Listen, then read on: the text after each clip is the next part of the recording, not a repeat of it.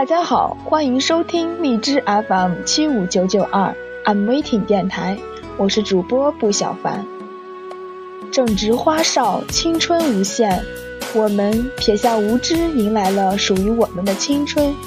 青春让我们肆无忌惮，怅然释怀，体味风那样的自由，感受云那般的自在。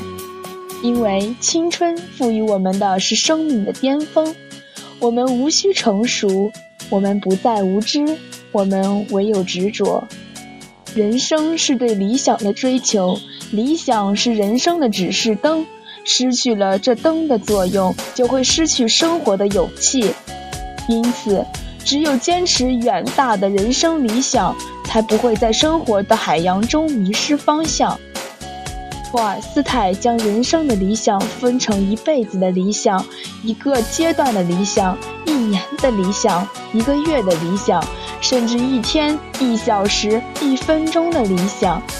当你听到这里，朋友们，你是否想到了自己的理想？人生的花季是生命的春天。它美丽却短暂。作为一名大学生，就应该在这一时刻努力学习，奋发向上，找到一片属于自己的天空。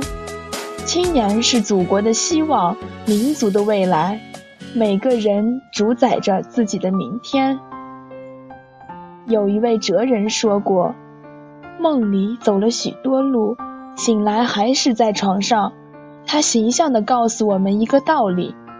人不能躺在梦幻式的理想中生活。